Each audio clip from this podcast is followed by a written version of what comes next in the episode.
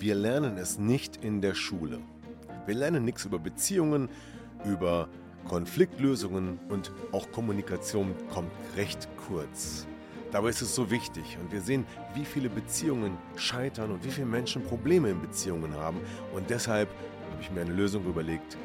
Und zwar mein Seminar Empower Your Love. Wenn du mehr darüber wissen möchtest, dann schau unten in der Podcast-Beschreibung oder folge mir auf meinen Social-Media-Kanälen. Ja, und in diesem Podcast geht es um das Thema Konflikte. Konflikte gibt es überall, nicht nur in Beziehungen, aber darauf liegt unser Fokus. Viel Spaß beim Zuhören.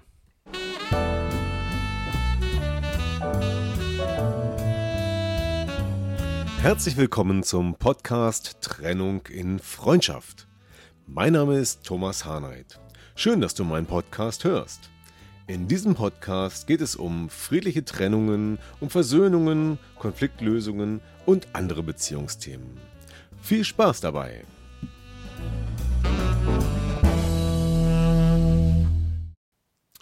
Was fällt dir ein, wenn du das Wort Konflikt hörst? Woran denkst du dabei? Denkst du dabei an Konflikte zwischen unterschiedlichen Rassen, Völkern, sag mal Weißen und Schwarzen, oder denkst du vielleicht an den Konflikt zwischen Palästinensern und Israelis? Oder fällt dir auch unter dem Wort Konflikt ein, dass es vielleicht einen Streit gab oder gibt, den du selber erlebt hast ähm, in deinem eigenen Umfeld? Oder fällt dir auch ein, dass ein Konflikt etwas sein kann, was noch gar nicht in einem Streit mündet? Und dass Konflikte nicht nur im privaten Bereich, sondern auch in der Firma, im Freundeskreis, im Verein und eigentlich überall stattfinden können. Ja, so ist das. Ähm, ein Konflikt muss nicht gleich ein Streit sein. Ein Konflikt kann auch erstmal ganz, ganz leise und unauffällig entstehen und von den Beteiligten nicht unbedingt wahrgenommen werden. Wie entstehen eigentlich Konflikte? Ja, Konflikte entstehen im Prinzip andauernd und ständig und sie gehören einfach zum Leben dazu. Das ist ganz normal. Nur wenn ein Konflikt dauerhaft anhält und nicht gelöst wird und dann in die Eskalation geht, dann kann aus einem Konflikt ein wirkliches Problem werden. Ein Streit und noch viel mehr, wenn der Konflikt nicht rechtzeitig aufgelöst wird. Ja, nehmen wir doch mal als Beispiel den Konflikt, der, glaube ich, der Klassiker in Beziehungen ist. Oder es gibt, ich glaube, es gibt sogar zwei, die die Klassiker sind. Und zwar, das eine ist das Thema, den Müll rauszubringen. Und das andere ist, irgendwas rumzuliegen zu lassen, wie zum Beispiel die Socken. Ja, und es gibt sicherlich noch viel mehr dieser sogenannten Klassiker, aber diese beiden sind mir gerade so spontan eingefallen. Und an dieser Stelle äh, würde mich interessieren, was sind denn eure Klassiker? Also welche Konflikte äh, sind für euch so typisch zwischen Mann und Frau, äh, insbesondere natürlich in Beziehungen oder auch sonst so? Schreibt doch mal in die Kommentare, was euch da so einfällt. Ja, also diese Konflikte kennt jeder irgendwie mehr oder weniger. Aber was passiert da eigentlich genau? Wieso kommt es da zum Konflikt? Na, eigentlich ganz einfach, ne? Einer will was und der andere nicht. Und der eine will, dass der andere etwas tut. Und der andere will das vielleicht nicht. Oder er nimmt es gar nicht wahr. Und das ist schon eine der vielen Möglichkeiten, wie Konflikte entstehen. Und gerade in Beziehungen ist es sehr häufig, dass diese Konstellation eintritt, nämlich durch Erwartungen. Ja? Also einer der Partner hat eine Erwartung an den anderen, spricht es aber nicht unbedingt aus. Und der andere, der hat so ein ganz anderes Werteschema und ähm, nimmt das gar nicht wahr. Ja? Findet das auch nicht schlimm ähm, dass der Müll da steht oder dass da Socken rumliegen. Und äh, jetzt entsteht bei dem einen eine Erwartung, die nicht erfüllt wird. Und was ist, wenn man eine Erwartung hat an den anderen, die nicht erfüllt wird? Wie fühlt man sich dann? Ja, nicht so gut, ne? Ja, und was ist dann oft die Reaktion, wenn die Erwartung, die man hat, nicht erfüllt ist? Ja, man ist traurig vielleicht, vielleicht auch wütend, ne? Und wie reagiert man dann, wenn man das Ganze jetzt nicht einfach runterschlucken will? Man macht Vorwürfe, ne? Man sagt, nie bringst du die Socken raus, nie trägst du den Müll runter und, und, und. Und da hört man auch schon diese, diese Generalisierungen dabei, nie, immer und so weiter. Ne? So, und was macht dann der andere? Wie ist das, wenn einer euch einen Vorwurf macht und wie reagierst du dann darauf? Ja, stell dir vor, da sagst du einer, nie bringst du den Müll runter. Wie reagierst du nun? Ja, also es gibt ja genau zwei Möglichkeiten. Die eine Möglichkeit ist, nee, es gibt drei. Die eine Möglichkeit ist, ja, da hast du recht, ne? und dann bringt man den Müll einfach runter.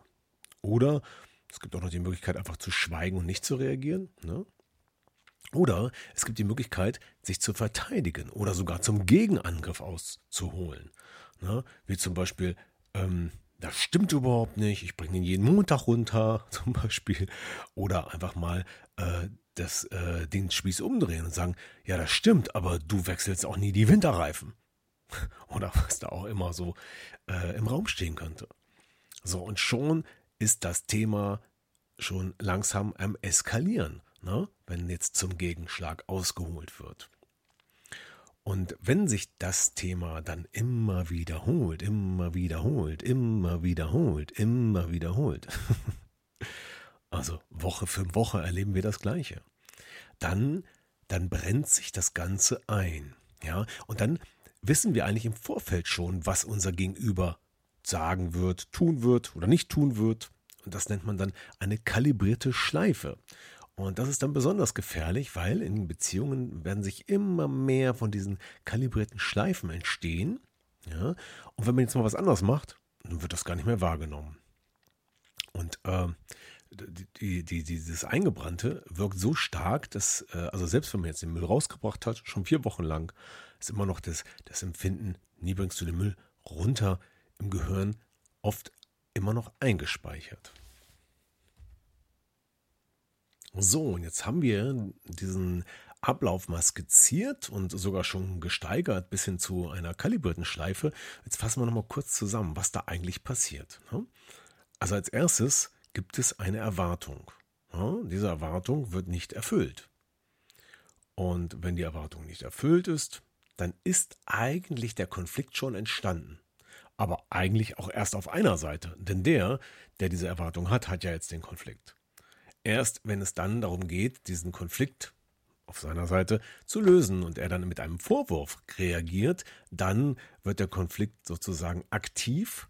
Und jetzt kommt es darauf an, was als nächstes passiert, ob das Thema eskaliert, ob es dann aus einem Vorwurf wiederum einen Gegenvorwurf gibt und so weiter. Dann geht es um Schuld, wer hat eigentlich Schuld, ja, oder ob das Ganze beigelegt wird und wieder friedlich beendet wird. Na? Und Aus Ausgangsposition waren die Erwartungen. Und warum haben wir Erwartungen? Ja, da wird es jetzt kompliziert. Denn die Erwartungen, die wir haben, sind sehr vielschichtig. Das können einmal Dinge sein aus unserer Erziehung, ja, aus unserer Prägung, alles, was wir von unseren Eltern mitgegeben bekommen haben. Ja. Also ähm, das sind ja so Regeln, wie man sich verhält, die wir lernen. Ähm, das macht man nicht oder das macht man so, das muss so sein. Lebensregeln halt. Ja? Und andere Aspekte sind beispielsweise auch äh, Werte. Ja, das sind natürlich auch teilweise durch die Eltern aufgenommen, aber teilweise auch einfach im Leben so erworben und Glaubenssätze. Und auch das sind äh, wiederum sehr tief im Unterbewusstsein verankerte ähm, Lebensregeln, die dazu führen, dass man teilweise überhaupt nicht mehr darüber nachdenkt, ob das so richtig ist oder nicht, sondern es ist völlig klar, dass das die richtige Haltung sein muss. Beispielsweise, dass man keine Socken rumliegen lässt. Ja? Und jetzt kann die eine Hälfte der Bevölkerung wahrscheinlich nachvollziehen, dass man das nicht macht. Und eine andere Hälfte sagt vielleicht, das ist völlig in Ordnung, dass die mal rumliegen ein paar Tage. Ne? Also vielleicht ist der, das Verhältnis auch ein anderes, aber ich meine damit nur, ich will damit nur sagen, dass die Auffassung dazu, ja, die Regel, die Lebensregel und der Wert, ob Socken rumliegen dürfen und wie lange, dass es hier eine gewisse Bandbreite gibt und die ist sicherlich bei jedem Menschen irgendwie anders angesiedelt. Ja, und da haben wir jetzt eine ganz wichtige Ursache für Beziehungskonflikte und äh, Konflikte im Allgemeinen.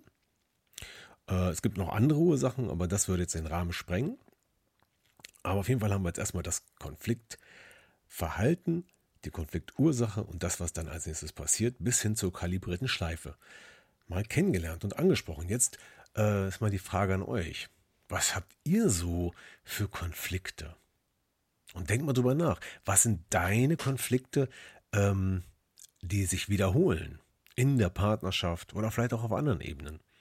Und vielleicht kommst du jetzt sogar dann dahinter, warum dieser Konflikt da ist.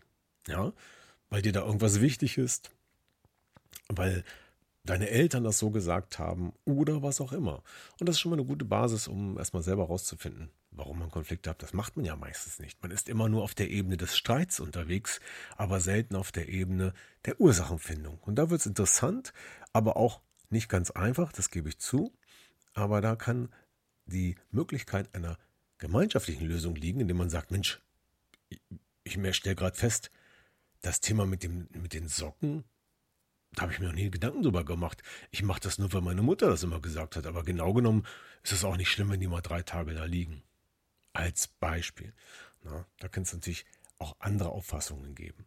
Und auf diese Weise kann man sich auch plötzlich gemeinsam einigen. Und auch die Person, die die Socken nicht wegräumt, könnte sagen, ja stimmt, ich habe das nie gemacht, weil das hat noch nie einer von mir gefordert. Aber ich könnte mich ja auch umgewöhnen und das anders machen in Zukunft.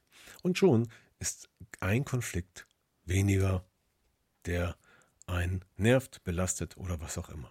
Ja, in diesem Sinne bedanke ich mich fürs Zuhören und ich hoffe, dass ihr jetzt einen Impuls bekommen habt über Konflikte und wie die Ursachen dahinter zusammenhängen können.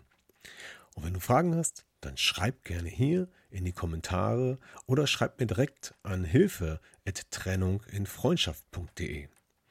Ja, und wenn du jetzt selber sagst, Mensch, ich habe hier einen Konflikt, der ist schon sehr weit fortgeschritten, der ist fast unlösbar, ich brauche dabei Hilfe, dann wissen vielleicht einige, äh, ich bin ja als Mediator tätig und als Mediator und Coach helfe ich äh, Paaren, nicht nur Paaren, dabei Konflikte zu lösen. Und zwar so, dass es für beide eine gute, ein gutes Ergebnis gibt, eine gute Lösung. Ja, also schreibt mir gern und ansonsten alles Gute. Das war's heute im Podcast über Konflikte. Bis zum nächsten Mal. Tschüss. Ja, das war wieder ein Podcast aus Trennung in Freundschaft. Gemeinsam Lösungen finden. Vielen Dank fürs Zuhören und bis zum nächsten Mal. Dein Thomas Harnight.